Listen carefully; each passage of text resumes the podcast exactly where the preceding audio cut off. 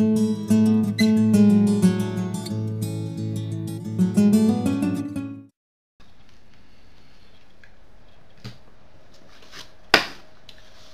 este curso vamos a comentar dos películas. Vencedores o vencidos, que está relacionada con cuestiones presentes en varias lecciones, pero que sobre todo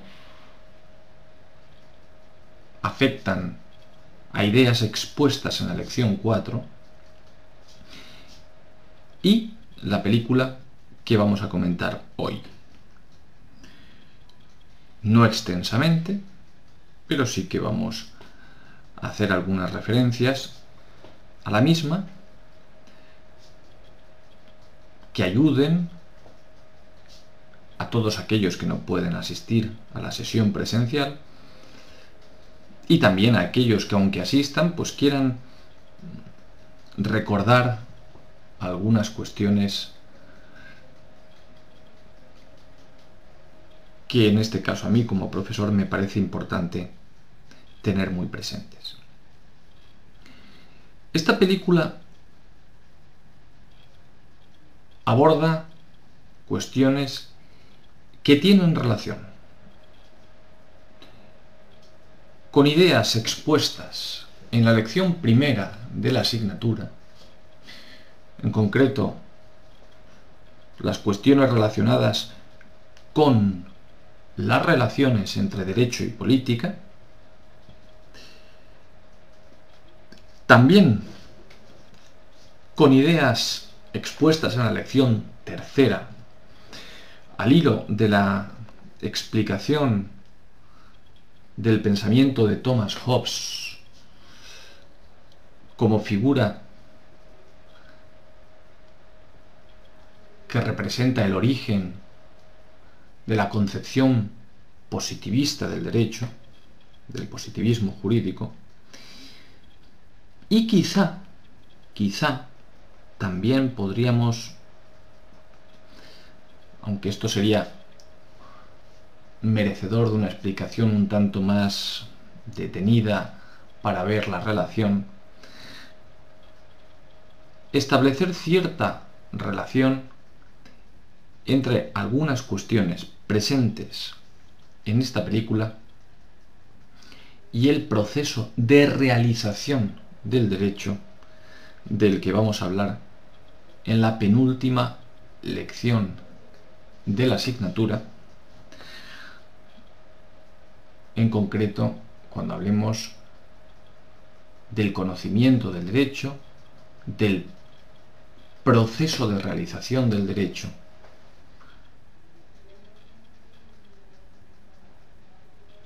con relación a las tesis de Arthur Kaufman.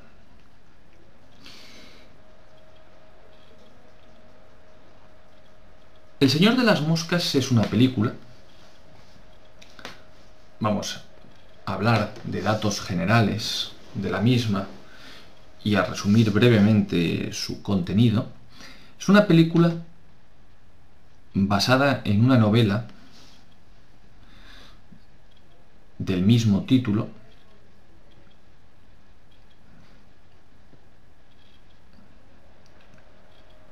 una novela extraordinaria. La película, de alguna manera, refleja muy fielmente, bastante fielmente, el contenido de la novela, aunque es evidente que muchos de los argumentos que se presentan en esta historia están mucho más elaborados en el caso de la, la novela que en la película, como es natural. La película es del año 1990 y su director es Harry Hook. ¿Cuál es brevemente resumida la historia de la película? El Señor de las Moscas narra la historia de un grupo de cadetes de una academia militar En este caso, mm, aquí hay una diferencia entre la película y la novela, porque en la, novela se trata de un grupo de ingleses y en la película son americanos, estadounidenses. Un grupo de cadetes de una academia militar. Es importante precisar que la edad de los protagonistas oscila entre los 6 y los 12 años, quizá 13 aproximadamente. Estos cadetes sufren un accidente de aviación y afrontan el reto de sobrevivir en una isla desierta, aunque provista de recursos suficientes para satisfacer sus necesidades básicas.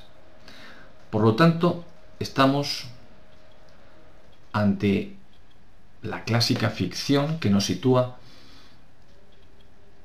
ante una situación límite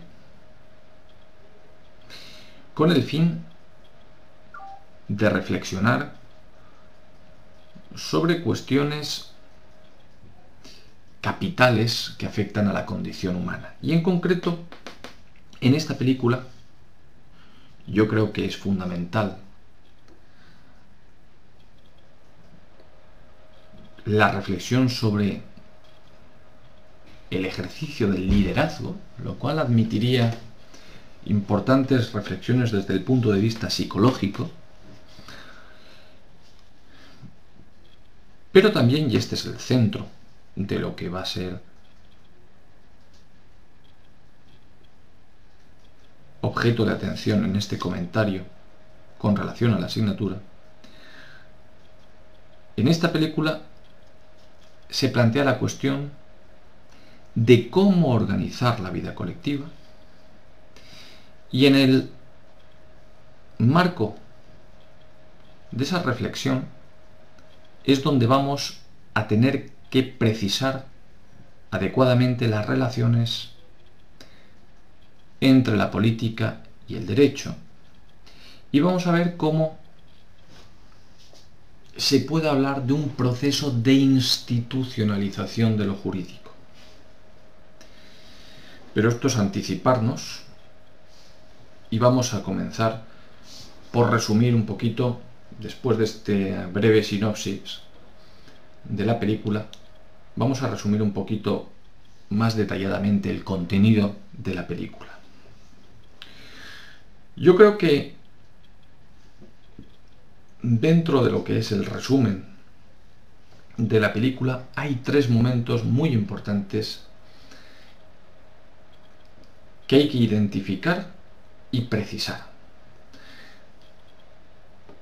Precisar en cuanto a lo que acontece en esos tres momentos. En primer lugar, la primera asamblea, una asamblea que podríamos decir, por utilizar términos que nos pueden resultar familiares, una asamblea que tiene un carácter constituyente. En segundo lugar, la segunda asamblea, que ya no tiene un carácter constituyente, sino que obedece a la necesidad de afrontar cuestiones de organización de la vida colectiva. Y en tercer lugar, el momento en el que se produce la escisión del grupo, el momento en el que el conflicto se desencadena de una manera patente y trágica.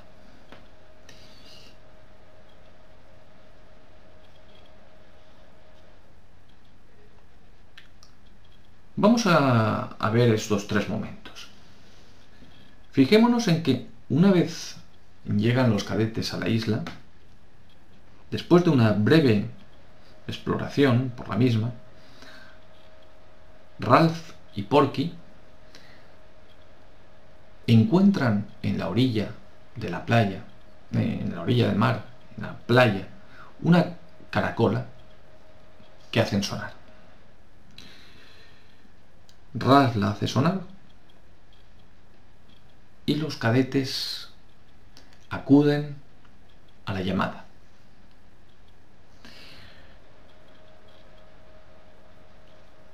De manera natural, Ralph asume la condición de líder y se dirige a todos instaurando en primer lugar una norma de carácter procedimental. Aquel que quiera hablar deberá pedir la caracola. Quien tenga la caracola tiene derecho a hablar. Así nos tenemos que organizar. Y lo segundo que dice en esa asamblea constituyente es nuestro objetivo fundamental. El objetivo fundamental de la vida en esta isla tiene que ser que nos rescaten. Esta situación no puede permanecer así. Tenemos que salir de esta isla. Tenemos que organizarnos con ese objetivo. El objetivo tiene que ser ser rescatados. Y como ese es el objetivo fundamental, al cual se supedita todo, lo más importante es buscar un sistema que facilite nuestra localización. Y en este caso, lo que propone es encender una hoguera y mantenerla constantemente alimentada para que el fuego pueda ser divisado por posibles aviones o barcos que estén rastreando la zona con el fin de rescatarles. Esto es todo lo que acontece en esta primera asamblea en cuanto a cuestiones sustantivas. Cómo organizarnos para deliberar y cuál es el fin básico de este grupo.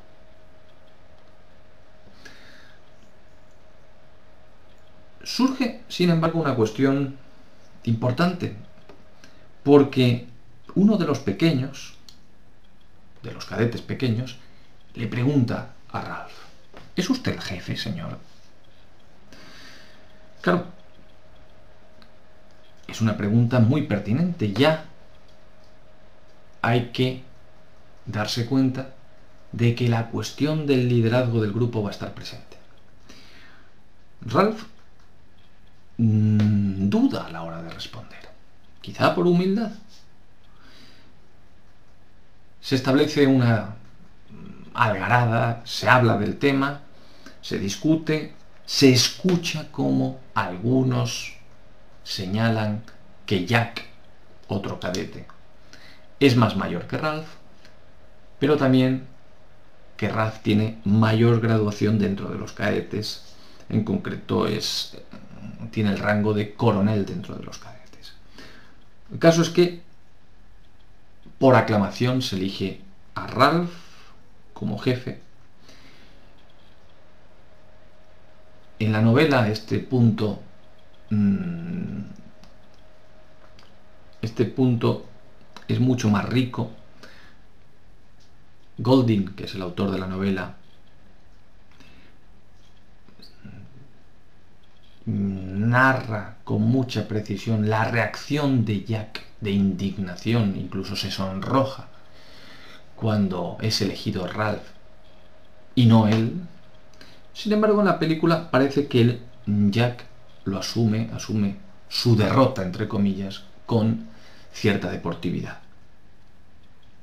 Incluso le felicita por haber, entre comillas, porque es cita literal, ganado las elecciones, y atención a lo que le dice Ralph a Jack después de esta felicitación.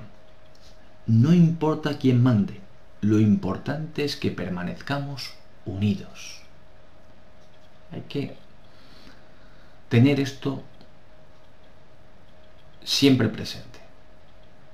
No importa quién mande, lo importante es que permanezcamos unidos. Fijémonos cómo Ralph parece minusvalorar la importancia del liderazgo, aunque esto es susceptible de discusión, como muchas de las cuestiones que voy a introducir en el comentario. No importa quién mande, lo importante es que permanezcamos unidos.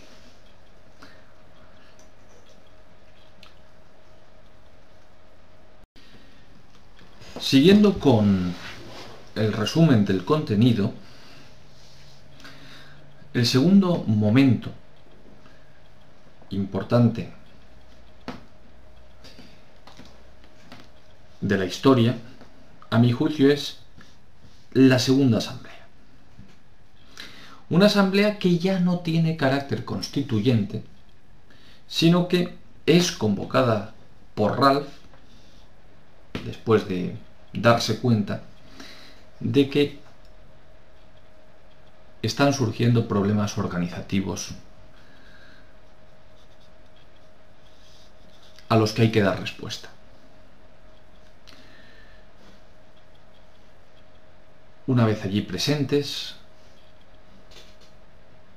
lo primero que hace Ralph, sin citar a nadie en particular, es reprochar que algunos de los cadetes estén ociosos y por ello les exhorta a que sean más disciplinados y se, se apliquen en tareas útiles, como por ejemplo enseñar a los más pequeños a utilizar bien las letrinas. Esta asamblea es aprovechada por alguno de los cadetes para plantear problemas que están surgiendo. Y en concreto hay una denuncia grave, muy grave, sobre todo en el contexto de una situación de supervivencia en una isla desierta. Y es el robo de la navaja, de la única navaja que por lo visto tienen los cadetes. Pero con ocasión de esta denuncia del robo de la navaja, otros cadetes también señalan que están desapareciendo cosas. Y se forma un revuelo, un vocerío que obliga a que Ralph actúe, zanje la discusión y ponga orden. Claro, y ese orden solo puede venir, Ralph se da cuenta de ello, de la instauración de normas, de normas que regulen la convivencia. Y de, y esto lo dice con poca convicción, de sanciones en el caso de que dichas normas se incumplen. Cuando Ralph alude a la necesidad de sanciones, encuentra la mofa, la burla sarcástica de Jack, que ya se plantea claramente como un líder alternativo a Ralph. Jack se ríe y no toma en serio la amenaza de sanciones de Jack, de Ralph.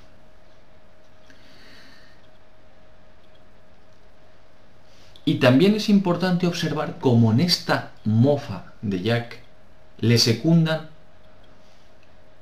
un grupo de cadetes que parecen ver en él a un líder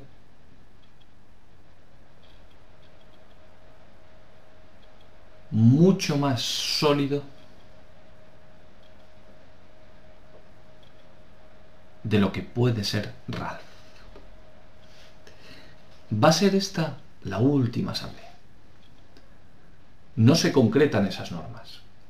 Es importante observar esto. Ralph llega a la asamblea sin concretar esas normas de comportamiento. Simplemente enuncia, transmite que van a ser necesarias,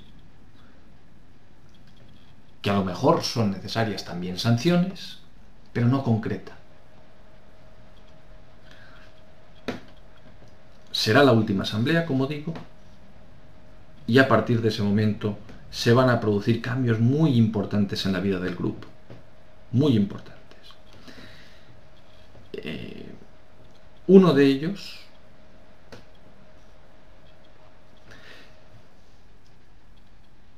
es la especialización de Jack y esos cadetes más próximos a él en la actividad de caza. Se van a dedicar a cazar. Y en esta actividad van, o para desarrollarla, van a elaborar armas, lanzas en concreto. Lanzas de madera, afiladas por ambos lados, y con esas lanzas, sobre todo, van a intentar cazar cerdos, cerdos salvajes, jabalíes, que viven en la isla. Es importante o sería muy importante desde un punto de vista psicológico examinar las consecuencias que en la psicología de los cadetes que utilizan las armas supone la introducción de este elemento, que parece que les da un poder, un orgullo, una sensación de poderío.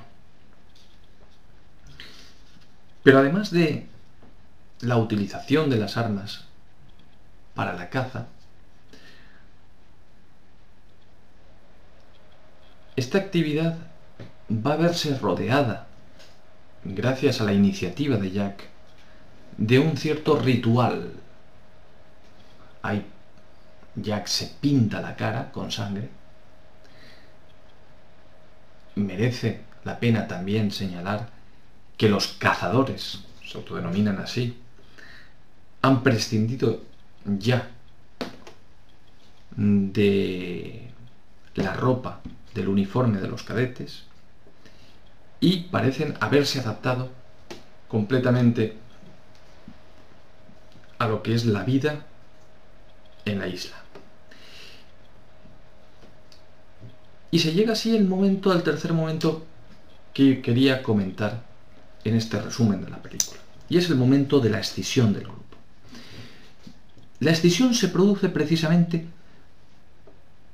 porque los cazadores descuidan la tarea que se había considerado desde la Asamblea Constituyente como fundamental del grupo. Mantener viva la hoguera con el fin de ser rescatados. Los cazadores descuidan esta tarea y se van a cazar. Y tienen éxito en la caza. Logran matar un jabalí. Pero se da la circunstancia de que en el transcurso de esa cacería sobrevuela la isla un helicóptero. Un helicóptero que podía haber representado el rescate. Ralph se da cuenta de la situación y corre desde la orilla hasta un lugar capaz de llamar la atención del helicóptero y ser rescatados. Corre desesperadamente, pero no llega a tiempo. No llega a tiempo, el piloto no les ve y entonces surge el reproche de Ralph a Jack cuando se encuentra. Ralph le dice a Jack que si hubiera estado cumpliendo con su obligación de mantener la hoguera encendida, podrían haber sido rescatados. Pero Jack no está dispuesto a aceptar esa crítica y se revela claramente contra la autoridad de Ralph.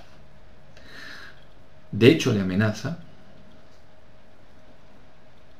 y toma la decisión de crear un, nuevo campamento, un campamento alternativo para cazadores y para todos aquellos que decidan sumarse a los a los cazadores.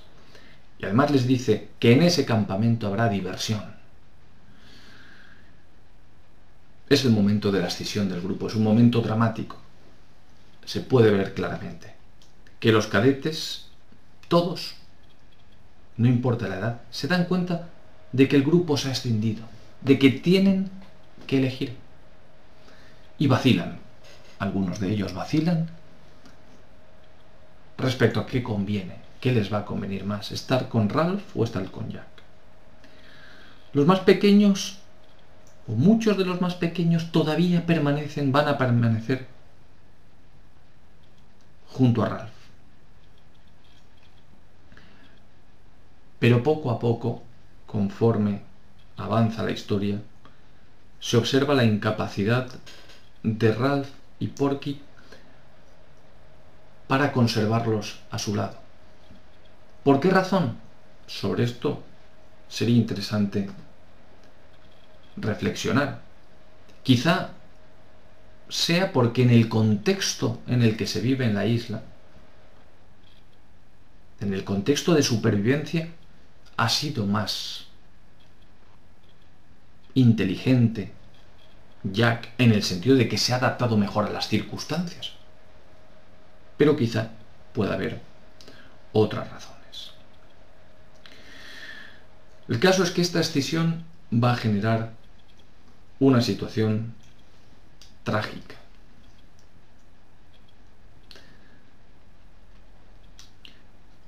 Va a haber robos, va a haber una muerte en principio accidental de Simon, cuya figura merecería ser además comentada quizá en la clase presencial. Y finalmente llegamos al momento a los momentos más trágicos, porque cuando ya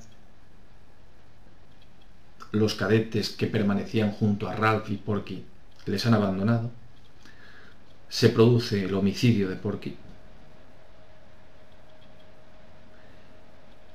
Se queda, por tanto, a partir de ese momento Ralph completamente solo.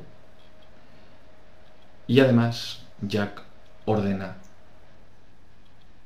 su captura y su muerte.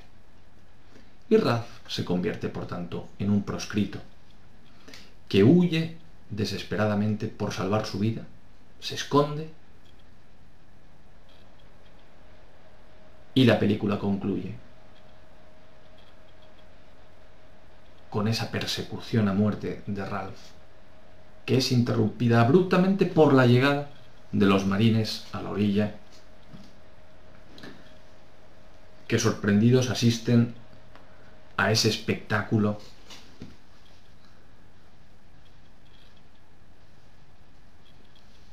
de la persecución y muerte de unos niños a otro niño.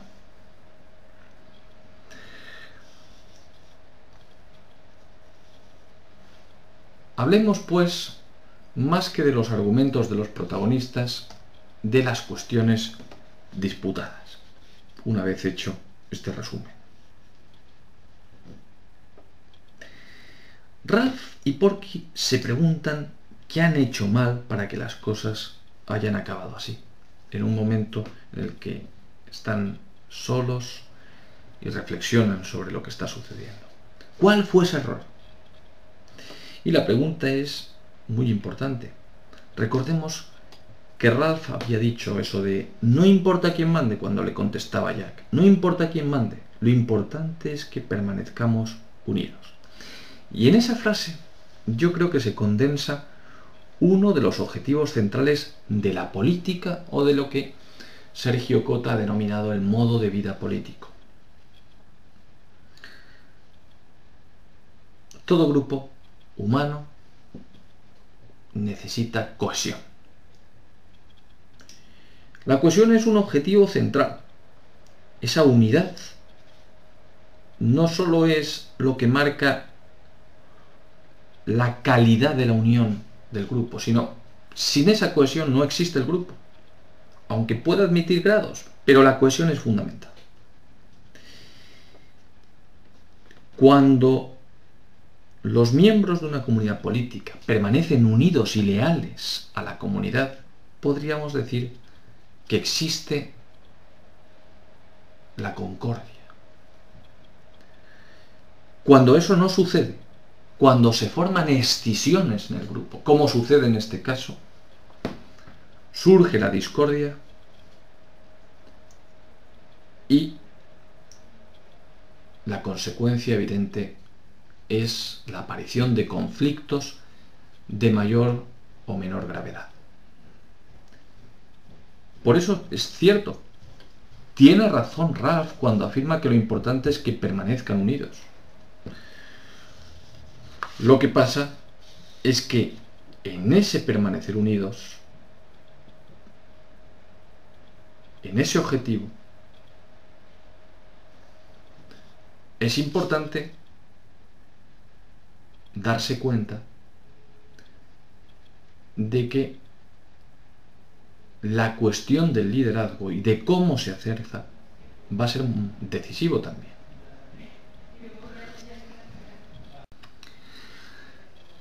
Sin duda, el ejercicio del liderazgo puede servir para favorecer la cohesión o, si no se ejerce correctamente, puede servir para escindir el grupo.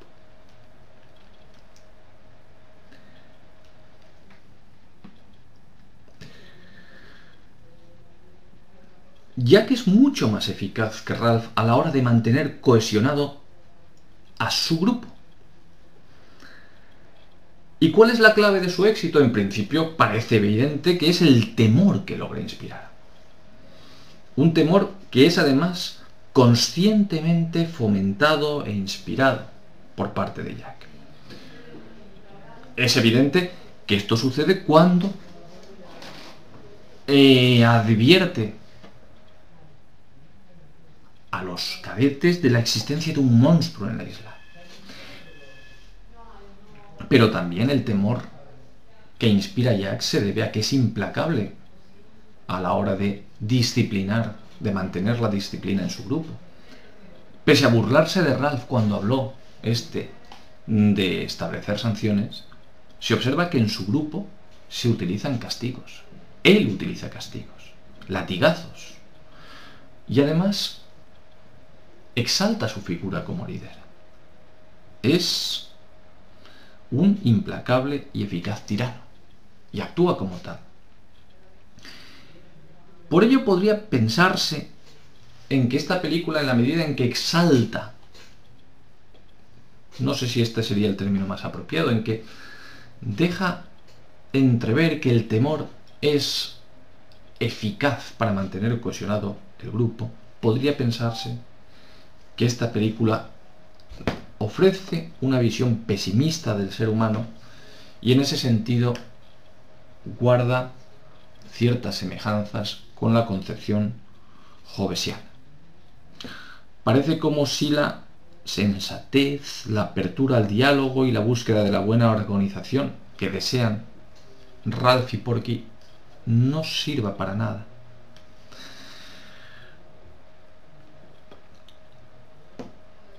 Y sin duda, yo creo que podemos admitir que el miedo a perder la vida o a sufrir grandes males son poderosas razones para actuar.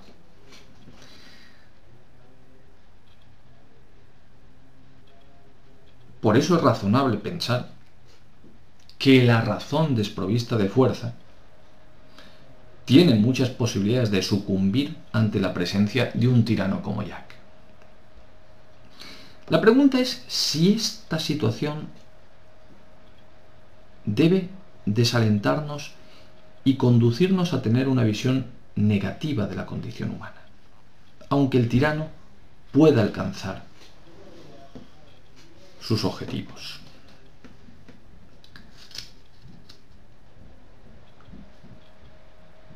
Podemos llegar a la conclusión de que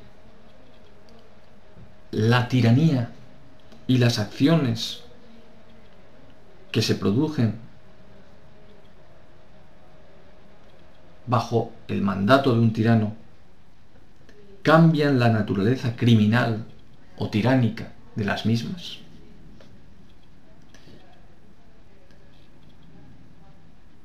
Hobbes no estaba dispuesto a admitir que en el estado de naturaleza tuviera cabida fuera posible, por tanto, un juicio de carácter moral. ¿estaría Hobbes en lo cierto?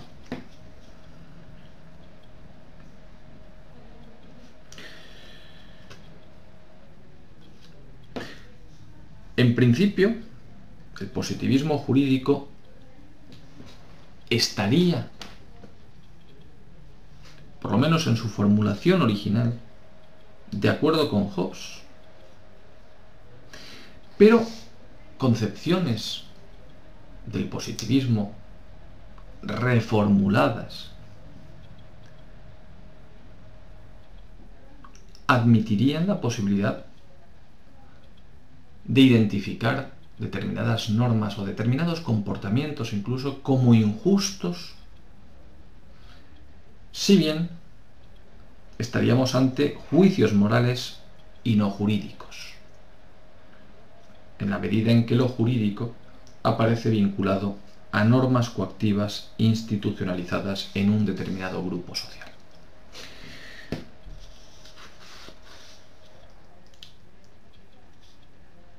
Pero esta cuestión a mí me parece ahora mismo secundaria. Lo importante es que pocos autores estarían dispuestos a admitir la tesis jovesiana de que no somos capaces, al margen de si consideremos que es una cuestión moral o jurídica, no somos capaces de formular juicios sobre la corrección o incorrección de determinadas acciones. Si estamos dispuestos, por tanto, a admitir que somos capaces de afirmar que algo es correcto o incorrecto, malo o bueno, la consecuencia, a mi juicio, es que la tiranía aunque pueda tener éxito en un momento determinado, siempre tendrá la posibilidad de ser derrotada. O dicho en otros términos, siempre existirá esperanza para un modo de organización en el que la razón, la búsqueda de una convivencia pacífica, por tanto, sea el objetivo que pretendemos lograr. Quizá esto tarde en materializarse, pero si somos capaces de admitir que hay argumentos para reaccionar frente al tirano, existirá una razón, unos argumentos, una razón capaces de llevarnos a enfrentarnos a Él. Podrá ganar por la fuerza. Podrá ser implacable. Pero existe la esperanza. Y esta es una cuestión muy importante que también está presente en esta película cuando Ralph se queda solo y como un proscrito les dice a los cadetes, si no os rebeláis ante él, seréis sus esclavos. Y también podemos imaginar qué sucedería, cómo se habrían desarrollado los acontecimientos una vez Ralph hubiera sido eliminado. ¿Cómo hubiera continuado la vida entre los cadetes? ¿Habría sido una tiranía por parte de Jack? ¿Tendrían que haber surgido disidentes? ¿Podrían haber surgido? Al final,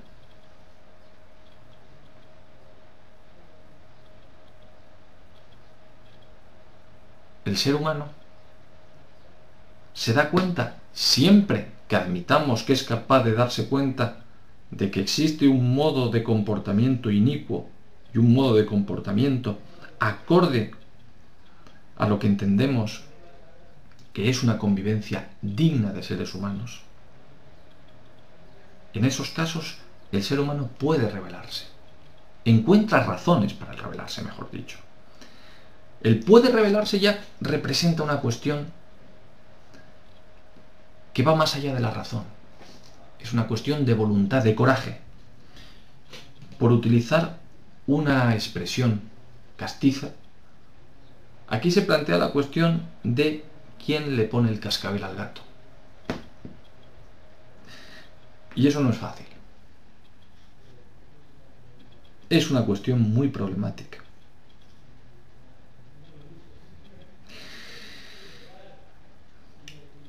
Dejemos al lado todo ello y centrémonos en otra cuestión, en la cuestión de la institucionalización del derecho. Fijémonos cómo la primera asamblea constituyente tiene un componente fundamentalmente político, en la medida en que pretendemos identificarnos como grupo y identificarnos en los objetivos esenciales en los que todos debemos estar de acuerdo. Ahí hay un componente claramente político, tal y como hemos explicado en la primera lección del programa. La segunda asamblea, en cambio, y hace referencia a cuestiones organizativas. Unas cuestiones organizativas que en la medida en que van a requerir normas también tienen una dimensión política.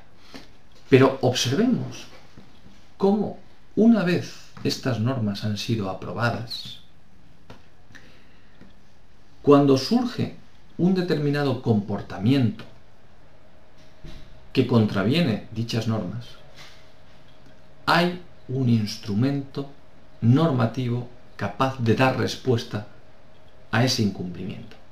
Y en estos casos ya estamos o podemos hablar de cuestiones jurídicas, porque hay que juzgar si realmente se ha incumplido la norma y por lo tanto lo que hay que determinar es qué le corresponde a cada cual, o bien un castigo, o bien la devolución de una cosa eh, que no le correspondía, haberse apropiado a otro cadete.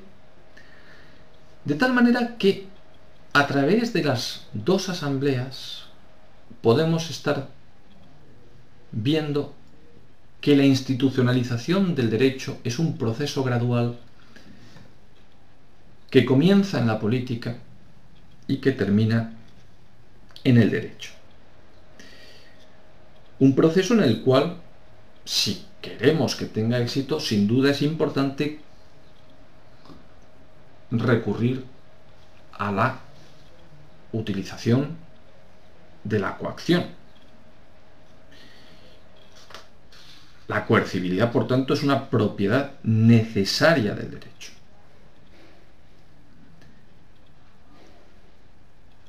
Aunque eso no significa que sea siempre conveniente recurrir a la coacción. Lo que sí que estamos queriendo dejar claro es que sin la posibilidad de recurrir en casos de incumplimiento a la coacción, no es posible organizar adecuadamente la convivencia.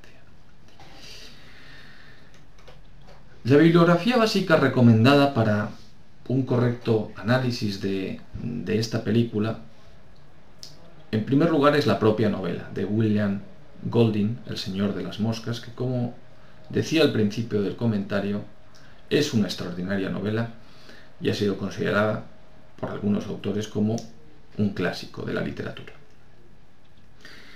También me parece importante la lectura del libro Filosofía Política de Jonathan Wolf, en concreto el primero de los capítulos.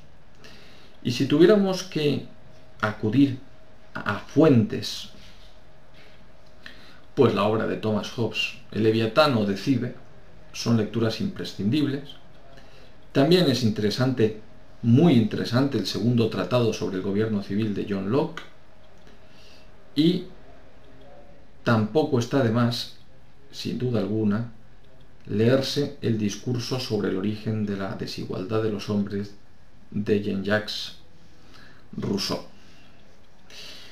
Y finalmente concluimos este comentario formulando tres preguntas para la reflexión. En primer lugar, ¿qué medidas deberían haber adoptado Ralph y Porky para institucionalizar eficazmente el derecho en la isla. En segundo lugar, ¿cree usted que las cosas hubieran sido diferentes sin la presencia de Jack, tal como sugiere Porky? Y en tercer lugar, ¿cree que es posible llegar a conclusiones generales sobre la naturaleza humana?